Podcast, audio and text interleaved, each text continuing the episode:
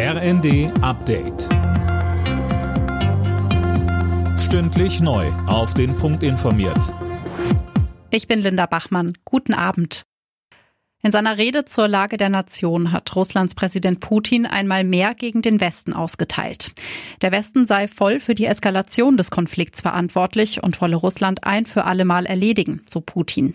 Außerdem will er den letzten großen Atomabrüstungsvertrag mit den USA aussetzen und drohte mit Atomwaffentests.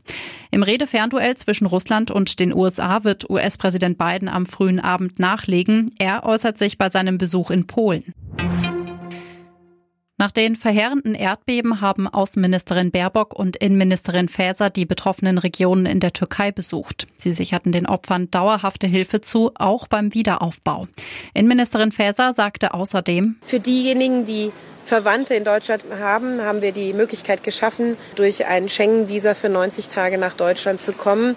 Und das ist natürlich insbesondere für diejenigen, die traumatische Erlebnisse hatten oder auch verletzt sind, eine wichtige zusätzliche Hilfe. Verteidigungsminister Pistorius hat sich heute auf der Ostsee ein Bild von der Leistungsfähigkeit der Marine gemacht. Er zeigte sich beeindruckt von der Motivation der Soldaten. Man verlange viel von der Marine und die Marine liefere.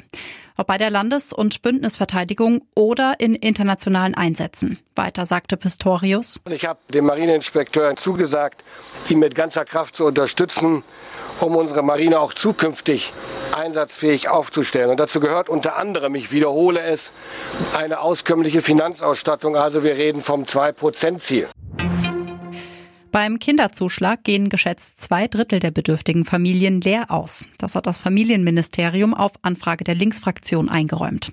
Hauptgrund, die Betroffenen wissen nichts von ihrem Anspruch. Die Linke fordert deshalb unter anderem eine Infokampagne. Alle Nachrichten auf rnd.de